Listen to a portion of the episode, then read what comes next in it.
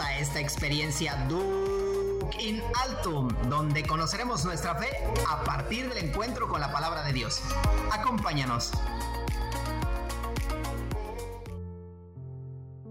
Señor, danos siempre de ese pan. Bienvenidos a esta sección de Lección Divina de tu programa favorito, Duc in Altum. Dispongamos nuestra mente y nuestro corazón para alimentarnos de la palabra de Dios. Comencemos. Nos ponemos en la presencia del Señor diciendo en el nombre del Padre y del Hijo y del Espíritu Santo. Amén.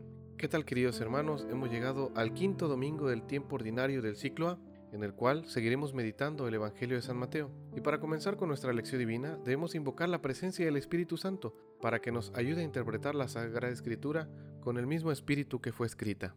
Ven Espíritu Santo, ven a nuestra vida y a nuestros corazones, a nuestras conciencias. Mueve nuestra inteligencia y nuestra voluntad para entender lo que el Padre quiere decirnos a través de su Hijo Jesús, el Cristo. Que tu palabra llegue a toda nuestra vida y se haga vida en nosotros. Amén. Comencemos con el primer paso de la lección, que es la lectura de la palabra de Dios. En esta ocasión tendremos el pasaje según San Mateo en el capítulo 5 del versículo 13 al 16. En este momento te pido que dejes a un lado tu Sagrada Escritura o tu misal mensual y te dispongas a escuchar la palabra de Dios. Lo más importante de este momento es escuchar lo que Dios quiere decirnos. Por eso prestemos atención. En aquel tiempo Jesús dijo a sus discípulos, Ustedes son la sal de la tierra. Si la sal se vuelve insípida, ¿con qué se le devolverá el sabor? Ya no sirve para nada y se tira a la calle para que la pise la gente. Ustedes son la luz del mundo. No se puede ocultar una ciudad construida en lo alto de un monte, y cuando se enciende una vela, no se esconde debajo de una olla, sino que se pone sobre un candelero, para que alumbre a todos los de la casa.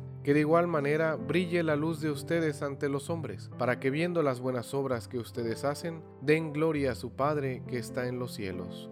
Palabra del Señor. Gloria a ti, Señor Jesús. Recordemos que en este primer paso de la lección es descubrir lo que Dios dice a través de su palabra. Por eso es importante que le hagas preguntas al texto, en qué momento se encuentran, en dónde está Jesús, a quién se dirige. Y recordemos que es la continuación del Evangelio de la semana pasada, del episodio pasado. Podemos hacernos diferentes preguntas, como ¿qué te llama la atención? ¿Qué es lo más importante para ti de este Evangelio? Todavía no las contestes, llegará el momento de contestarlas en la meditación. Y para que nos sirva en nuestra lección, en nuestra lectura, en nuestra interpretación del texto, Leeré el siguiente comentario para que nos ayude después en la meditación. Queridos hermanos, inmediatamente después de las bienaventuranzas que leíamos el domingo anterior, pasa Jesús en su sermón de la montaña a hacer estas afirmaciones de hoy. Ustedes son la sal de la tierra, son la luz del mundo. Son dos comparaciones tomadas de la vida y que admiten una fácil traducción metafórica a la conducta y a las relaciones interpersonales. La luz del mundo va acompañada de otra comparación, la ciudad que se halla situada en un lugar visible para orientar a los viajeros, mientras que la de la sal se contrapone a lo inútil que se vuelve si ésta pierde su fuerza, su identidad. Debemos de recordar que estamos leyendo el discurso evangélico de Mateo, que como lo habíamos señalado en el episodio anterior, es la carta magna del cristianismo, y más que un legalismo, es para el cristiano una regla de vida. Considero que debemos descubrir en la afirmación de Cristo, son sal de la tierra y luz del mundo, la exigencia que tiene ser cristiano, discípulo del Maestro, cumplidor de las bienaventuranzas. Cristo, en el pasaje anterior al que estamos meditando, nos ha dicho quiénes son los cristianos, los que buscan la paz, la justicia, los que sufren, los que son calumniados en nombre suyo. Y ahora nos remarca que estos que pasan estas situaciones son la luz del mundo y la sal de la tierra. Por eso, después de las bienaventuranzas, Jesús sigue enseñando qué debe aportar un seguidor suyo en este mundo. Ciertamente no podemos interpretar las bienaventuranzas como una invitación a una actitud resignada y pasiva. Por eso, debemos de partir nuestra reflexión desde tres aspectos, tomando las afirmaciones del Evangelio, sal de la tierra, luz del mundo, y la exhortación que hace al final, brille su luz ante los hombres. Primeramente nos evocaremos en el simbolismo religioso de la sal, que es muy extendido en el mundo antiguo. La sal aparece como imagen de lo que purifica, lo que da sabor, lo que conserva y da vida a los alimentos. Probablemente las gentes sencillas que escuchaban a Jesús captaban en toda su frescura el simbolismo encerrado en la sal y entendían que el Evangelio puede poner en la vida del ser humano un sabor y una gracia desconocidos. Desde siempre se ha visto en la sal una dimensión simbólica respecto a la vida, a la sabiduría, al gusto, a la purificación. En el Antiguo Testamento se prescribía que las víctimas ofrecidas como signo de alianza tuvieran sal, así lo dice el libro de Levítico, sazonarás con sal toda oblación que ofrezcas. No permitas nunca que falte la sal de la alianza de tu Dios. También ha sido siempre la sal símbolo de hospitalidad y de acogida. Ofrecer el pan y la sal es acoger amablemente en casa al forastero. Otras veces se interpreta en la Biblia la sal como ese sabor o gracia que debe existir en nuestra convivencia fraterna.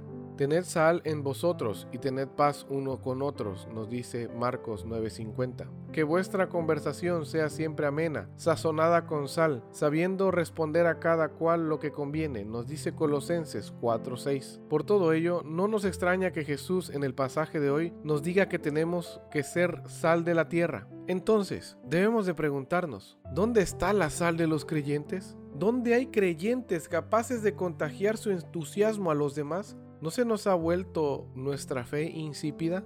Necesitamos redescubrir que la fe es sal que puede hacernos vivir de manera nueva todo, la convivencia, la soledad, la alegría, la tristeza, el trabajo y la fiesta.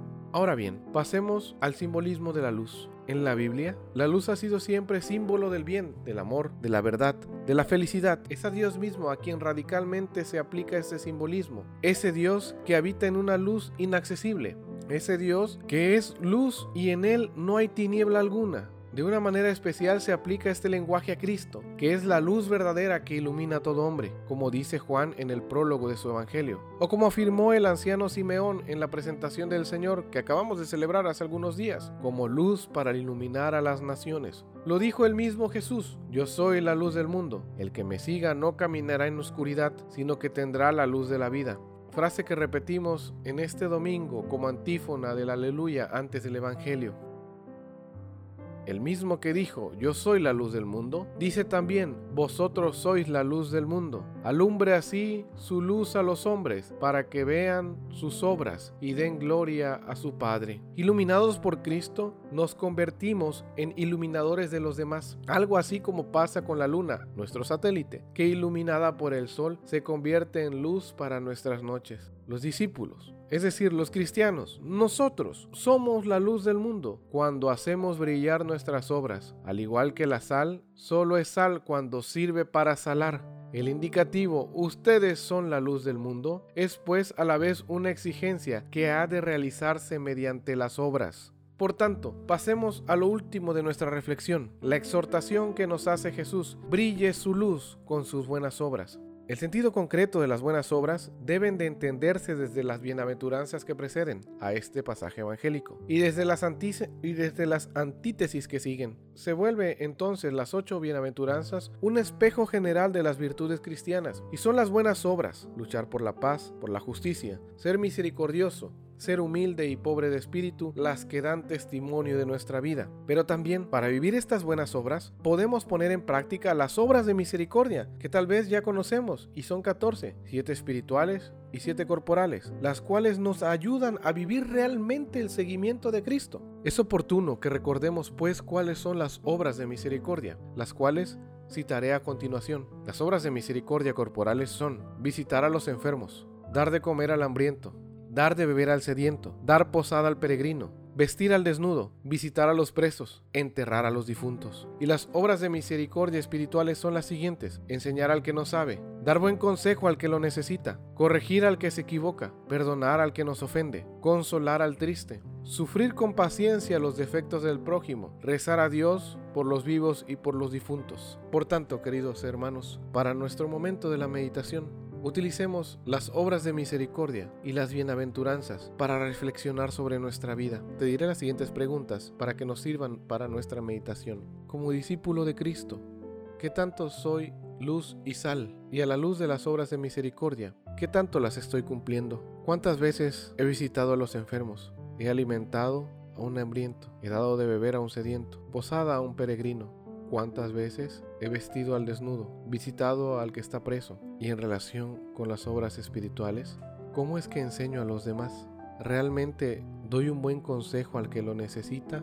¿O lo hago desde mi arrogancia? ¿Realmente perdono al que me ofende así a la manera que Cristo nos perdona? ¿O guardo rencor en mi corazón? Busca en este momento en internet o regresa a nuestro podcast para que vuelvas a escuchar las obras de misericordia y medita respecto a ellas. No basta solamente este momento, a lo largo de la semana, a lo largo de tu día, medita cuáles obras de misericordia has cumplido, cuáles no y por qué no has cumplido estas obras de misericordia. ¿Qué es lo que te hace falta? Que nuestra meditación sea esta. Que el Señor te hable hoy. Recuerda que la meditación es descubrir lo que Dios me quiere decir hoy.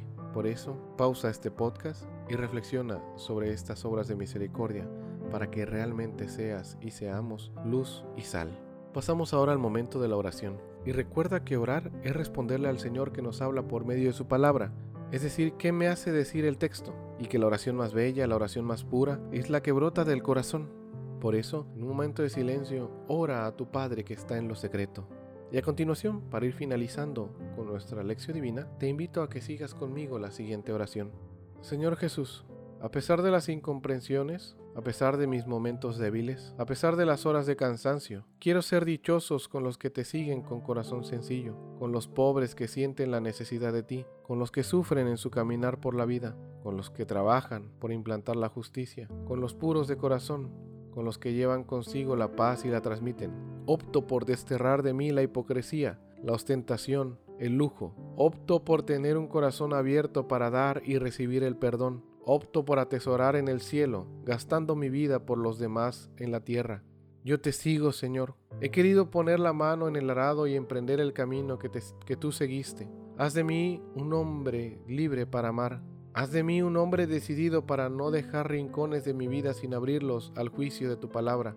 He decidido no volver la mirada hacia atrás, porque es la tentación de quien cree que ya hizo bastante, porque es el pecado del que pudo hacer y no hizo.